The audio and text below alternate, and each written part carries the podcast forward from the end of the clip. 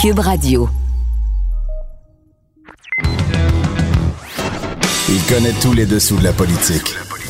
L'économie, la santé, le transport. Antoine Robitaille. Là-haut sur la colline. Cube Radio. Ce sera le 50e anniversaire de la crise d'octobre, un moment charnière de l'histoire du Québec. Et au bout du fil, il y a Louis Fournier. Bonjour. Bonjour, M. Robitaille. Louis Fournier, vous êtes l'auteur de FLQ, un mouvement clandestin qui est paru au début des années 80. C'est vraiment une somme là, sur euh, l'histoire du Front de libération du Québec et ça dépasse beaucoup la crise d'octobre. Ça a commencé au début des années 60. Pourquoi une nouvelle édition? Ah, parce qu'il y a toujours des choses à, raconter. Hein. Euh, la première édition a été publiée en 1982 chez, chez Québec Amérique, la deuxième en 1998 chez Lanctot Éditeur. L'ironie de la chose, c'est que Jacques Lanctot était un des acteurs du FLQ durant la crise d'octobre et ah maintenant une nouvelle édition chez VLB Éditeur qui va être mon, mon éditeur la présente comme une édition définitive. En ce qui me concerne, ça sera sûrement l'édition définitive. J'ai 75 ans. Alors, j'avais 25 ans quand la crise d'octobre est arrivée. J'étais jeune journaliste. J'étais jeune journaliste à l'époque à CKC. J'ai commencé à travailler euh, dans la radio euh, à cette époque-là. Et euh, ça a été une des périodes les plus les plus excitantes de ma vie, les plus stressantes aussi, et les plus dures parce que j'ai été arrêté et on a perquisitionné mon domicile aussi parce que j'avais reçu à CKC des communiqués euh, du FLQ, et non seulement des communiqués, mais euh, une version, une copie du manifeste, le fameux manifeste du FLQ qui avait été lu à la télévision de Radio-Canada. Alors, nous, on l'a d'abord lu à CKC le soir du 7 octobre et ça a été lu le lendemain par Gaëtan Montreuil euh, à la télévision de Radio-Canada. Là, vous voyez un peu dans quel, quel climat un petit peu électrisant on se trouvait à l'époque. Oui, électrisant, tragique aussi. Euh, la mort de, Pierre Laporte, évidemment, sa mort qui a toujours été, euh, comment dire, entourée d'une sorte d'obscurité ou d'opacité. Euh, est-ce qu'on peut aujourd'hui dire qu'on en sait plus sur les circonstances précises de cette mort-là? Ah, bien sûr, la mort de M. Laporte, c'est l'événement le, plus tragique de la, de la crise d'octobre 70, mais au total, il y a eu dix morts dans, l'histoire du FLQ, euh, dont huit morts accidentelles. Et la mort de M. Laporte fait partie de la catégorie des morts euh, accidentelles, c'est-à-dire non préméditées.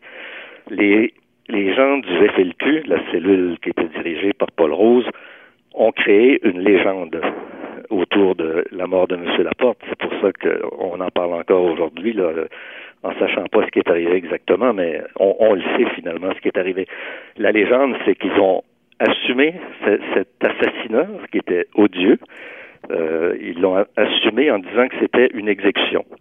Alors qu'on sait, on sait même depuis 40 ans, depuis le rapport de maître Jean-François Duchesne sur les événements d'octobre qui a été publié en 1981, on sait que la mort de M. Laporte était non préméditée et on sait pourquoi parce qu'une conversation a, été enregistrée illégalement par la Sûreté du Québec au quartier général de la police sur la rue Partenay, une conversation entre l'avocat Robert Lemieux et son client Jacques Rose. Mhm.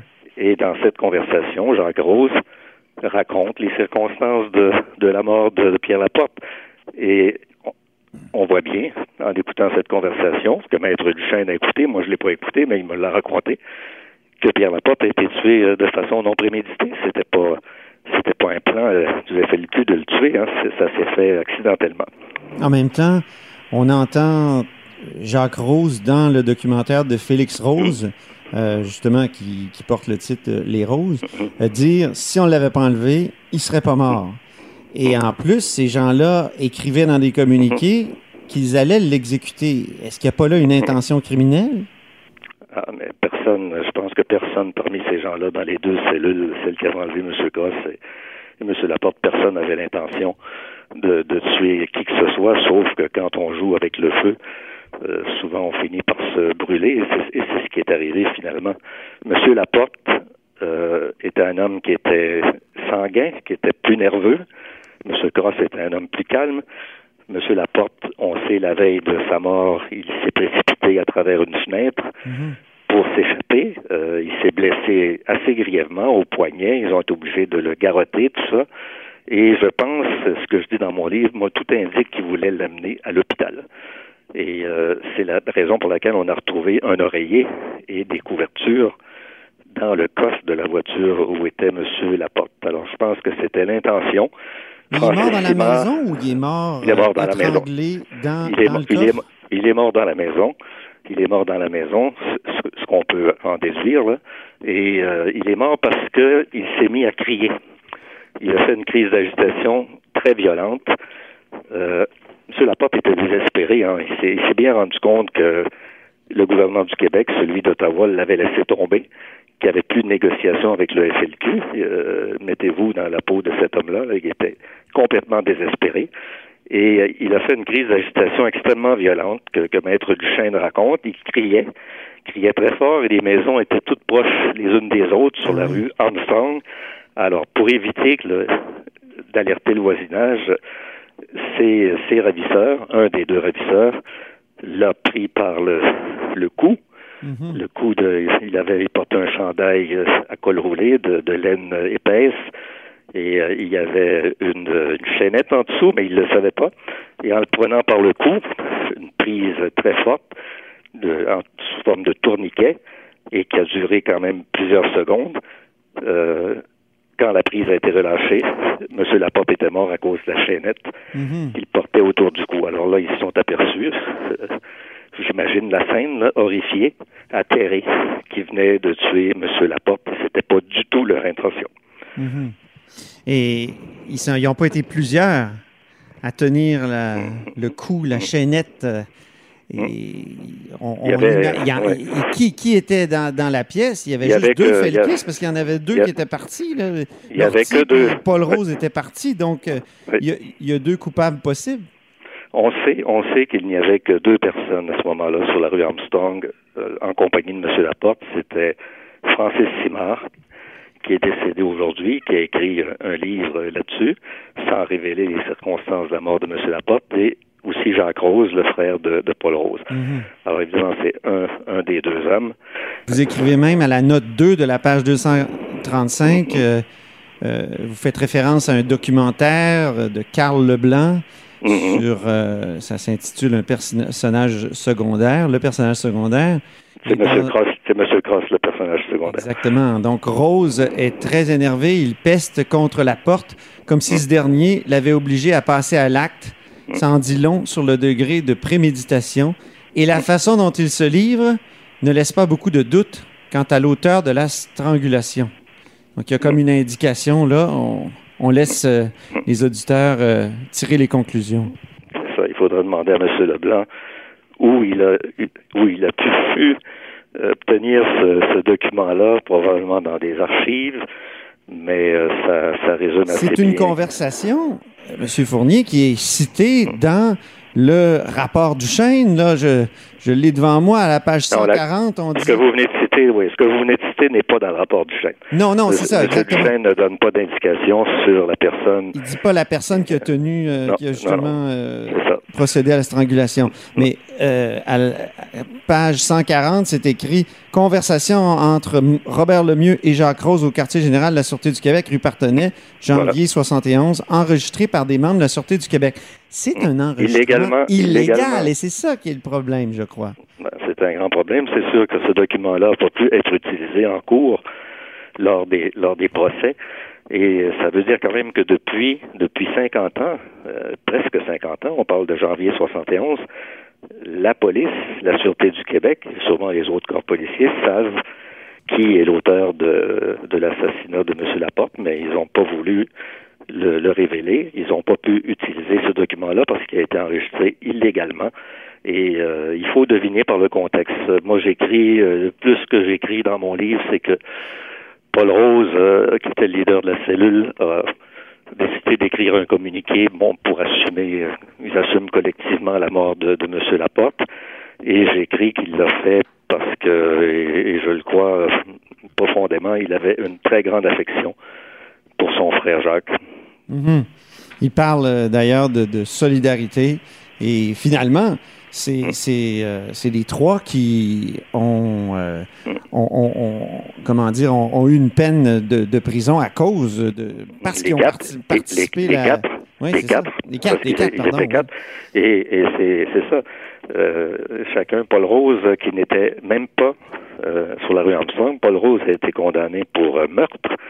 Euh, Francis Simard euh, aussi, je crois, pour meurtre et, séquestration et enlèvement.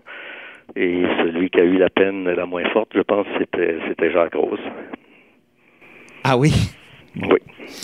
Il y a beaucoup d'autres choses euh, dans votre livre et, ce que je trouve intéressant, c'est que vous dénoncez le complotisme autour de cette mort-là peut-être que la légende euh, du FLQ, le fait que oui, on l'a exécuté et tout ça, euh, et qu'on est euh, co-responsable tout le monde, même si on était absent pour deux d'entre eux, et, c'est peut-être ça la source, la pire source du complotisme. Ben, bien, bien sûr, quand, vous n'avez pas d'informations exactes, les gens peuvent imaginer toutes sortes de choses. De toute façon, le complotisme marque toute l'histoire du FLQ. Il y a des gens qui croient sérieusement aujourd'hui, même des, intellectuels comme, comme vous et moi, M. Robitaille, que le FLQ, ça a été une création de la police pendant dix ans, un mouvement qui a existé quand même pendant dix ans, et qu'il y a eu des centaines de personnes euh, dans ce mouvement et des milliers de sympathisants. Alors, c'était pas, c'était pas une création de la police, le FLQ, de la même façon que les gens qui disent que la crise d'octobre a été un coup monté du gouvernement fédéral et de M. Trudeau, c'est aussi euh, une aberration. Il y a du complotisme euh, dans toute l'histoire. Il, il, y a un écrivain bien connu dont je ne donnerai pas le nom qui a écrit tout un livre qui est, qui est un exemple parfait de, de, de complotisme. Vous parlez de Louis ah, Hamelin. Ah, je, Permettez-moi de le dire. C'est vous qui le dites. non, mais c'est c'est pour ça qu'il est important d'écrire des livres qui reposent sur la, la vérité des faits. Euh, comme j'écris la vérité des faits, et les faits sont, sont têtus. Quelqu'un m'a dit que c'est Lénine qui avait dit ça, je ne savais pas. Mais il faut essayer d'écrire cette histoire-là avec le plus de rigueur possible, en s'appuyant sur les témoignages des gens, sur les documents écrits. Aujourd'hui, on a la chance, là, après 50 ans, d'avoir euh, les documents, euh, les procès-verbaux des cabinets euh, des conseils des ministres à Québec et à Ottawa, dont je me suis inspiré. Il y a beaucoup de gens qui ont écrit des, témoignages. Si j'ai la chance de vous le dire, j'aimerais bien parler du témoignage de Peter Newman, Peter C. Newman, qui est un des plus grands journalistes du Canada, euh, qui a écrit, dans, qui était rédacteur en chef du Toronto Star, et qui a écrit en octobre 70 une manchette qui disait c'est parce que la loi des mesures de guerre a été proclamée parce qu'il y avait au Québec une menace de coup d'État. Et qui lui avait donné cette nouvelle? Il ne le disait pas à l'époque, il parlait de top-level sources. Eh bien, dans ses mémoires en 2004, M. Newman révèle que c'était M. Marc Lalonde, qui était le conseiller le chef de cabinet de M. Trudeau, je dirais même son âme d'année. Et comme M. Newman, comme tout bon journaliste, voulait une deuxième source, M. Lalonde l'a référé à M. Trudeau et M. Trudeau a dit Oui, Peter, c'est vrai, il y avait une menace de coup d'État au Québec. OK, mais, faisons-nous l'avocat du diable. Imaginons-nous au pouvoir en 1970. le FLQ pose des bombes depuis 63 euh, il, y a, il, y a, eu différentes incarnations du FLQ. Il y a eu l'Armée de libération du Québec. Il y a eu des vols d'armes. De, de, il y a eu beaucoup de hold-up. Euh, il y a deux, à l'été 70, il y a deux Felkis qui sont qui, qui, croisent Pierre Nadeau dans un camp d'entraînement palestinien en Jordanie. Mm-hmm. Euh, on sait maintenant qui c'est. Alors, mm-hmm. imaginons-nous au pouvoir en 70, quand il y a les enlèvements, est-ce qu'on ne peut pas comprendre que c'était euh, épeurant pour le pouvoir et, et qu'il devait mm. faire quelque chose de fort pour protéger la population? Bien sûr, mais pas au point d'inventer des légendes comme euh, la menace d'un coup d'État puis de la formation d'un gouvernement provisoire qui aurait été dirigé par René Lévesque, Jacques Parizeau et Claude Ryan, le directeur du Devoir. Ça, c'est une fabulation qui a été créée par des gens du pouvoir comme M. Trudeau, M. Lalonde, M. Marchand, M. Pelletier et d'autres. Hmm. Alors, il faut pas, il faut pas. Est-ce que c'est des euh, légendes ou est-ce que c'est l'information dont ils disposaient pas du tout. pas du tout. Ça, a été créé, ça a été créé de toutes pièces parce que une conférence de presse avait eu lieu. avec M. Lévesque, M. Ryan, les dirigeants des syndicats, le président du mouvement des jardins, voilà un peu tout ce que le Québec avait de force vive pour dire à M. Trudeau, M. Bourassa, négocier avec le FLQ la libération des prisonniers politiques. Alors, le fait qu'ils aient demandé ça, là, je ne sais pas comment on a interprété ça en haut, et le fait qu'il y a beaucoup de gens qui appuyaient cette, euh, cette prise de position-là, comme beaucoup de gens étaient sympathiques aussi à la lecture du manifeste du FLQ, alors il y a une évaluation qui a été faite à Ottawa et, qui était fausse. Il n'y avait pas du tout d'insurrection appréhendée. On l'a su euh, rapidement. Mais ça, souvent, on le euh, sait après. Les même la GRC, non, les même la GRC. Sont dans, sont dans le cirage souvent quand ils prennent des décisions. Ah. et, Raymond Aron dit le, le politicien ne peut que parier parce qu'il n'y a pas toutes les informations. Il fait des paris quand il choisit. Il fait des. Ah non, M. Robitaille, la GRC avait dit au gouvernement d'Ottawa de ne pas utiliser la loi des mesures de guerre, que ce n'était pas nécessaire. On le sait, on a des procès-verbaux de toutes ces rencontres-là. La police n'était pas favorable du côté de la GRC, en tout cas à Ottawa. Alors, euh, c'est une décision qui a été politique finalement, qui a été prise pour euh, frapper un grand coup, un choc psychologique au Québec, et on a fait venir en même temps, la veille, l'armée canadienne, en vertu d'une autre loi. Les gens pensent que c'est en vertu de la loi des mesures de guerre, mais c'est en vertu de la loi sur la défense nationale. Et le lendemain, la loi des mesures de guerre à 4 heures du matin. Les deux ont été un peu couplés. Et ça, ça a fait un choc énorme dans la population. Et tout ça avant la mort de M. Laporte. C'était pas après, là. C'était avant la mort de M. Laporte. Alors, et des arrestations, 500 euh, arrestations et des perquisitions. On, oublie mhm. les perquisitions, 36 000 perquisitions. C'est énorme. Mhm. Alors, si c'est pas une loi infâme, je ne sais pas ce que c'est, mais euh, pour moi, c'est digne des pays totalitaires. Dernière question, euh, Louis Fournier. Euh, est-ce que Justin Trudeau doit s'excuser pour ce qui est arrivé en 1970, pour ce, choix de, de, la loi des mesures de guerre et l'occupation militaire du Québec? Ben, vous savez, M. Robitaille, que M. Trudeau a des excuses faciles. Il s'est excusé pour tellement de choses depuis, euh, depuis quelques années. Et euh, je pense qu'il pourrait s'excuser aussi euh, pour ça, mais c'est son père, c'est son père qui est responsable de cet événement-là. Les informations que j'ai, c'est qu'il y aura sûrement une question qui va être posée à M. Trudeau euh, au mois d'octobre si le Parlement siège. Je pense que oui, il va siéger. Et M. Trudeau aura à répondre de ça, de, de, de, cette loi infâme et de ces arrestations, ces perquisitions sans, sans raison. C'est épouvantable d'avoir vécu ça. Les jeunes, aujourd'hui, vous racontez ça à des ordres. J'ai vu le ah film Les Ordres pour la ah. première fois là, récemment. Ah, et c'est absolument renversant. C'est terrible. C'est terrible. Ben oui, les, les, les jeunes n'ont pas idée qu'on a vécu Michel ça. Brault, évidemment, je tiens à le souligner. Oui, un grand cinéaste, Michel Brault. On n'a pas idée qu'on ait vécu une chose comme celle-là. Euh, dans un pays comme le, j'allais dire le Québec, mais c'est pas encore un pays, dans le Canada. Et pour moi, c'est l'événement probablement le plus traumatisant du 20e siècle euh, qui a été vécu au Québec. On a vécu deux guerres mondiales, mais on les a vécues un petit peu de loin. Et cet événement-là, c'est vraiment, euh, il faut que ça reste dans la mémoire collective. Il faut, notre devise au Québec, c'est je me souviens, ben, il faut se souvenir de cette infamie, euh, une loi épouvantable, des, des arrestations sans mandat, sans raison, injustifiables de, de personnes innocentes. Et on a vécu ça ici, là. On a vécu ça à Montréal, on a vécu ça au Québec. C'est fou. En tout cas, votre livre euh, FLQ, Histoire d'un mouvement clandestin, est, euh, comment dire, à la hauteur de notre devise. Et je vous, en, je vous remercie pour euh, cet entretien, Louis Fournier. Ça me fait plaisir aussi de vous en reparler. Cube Radio.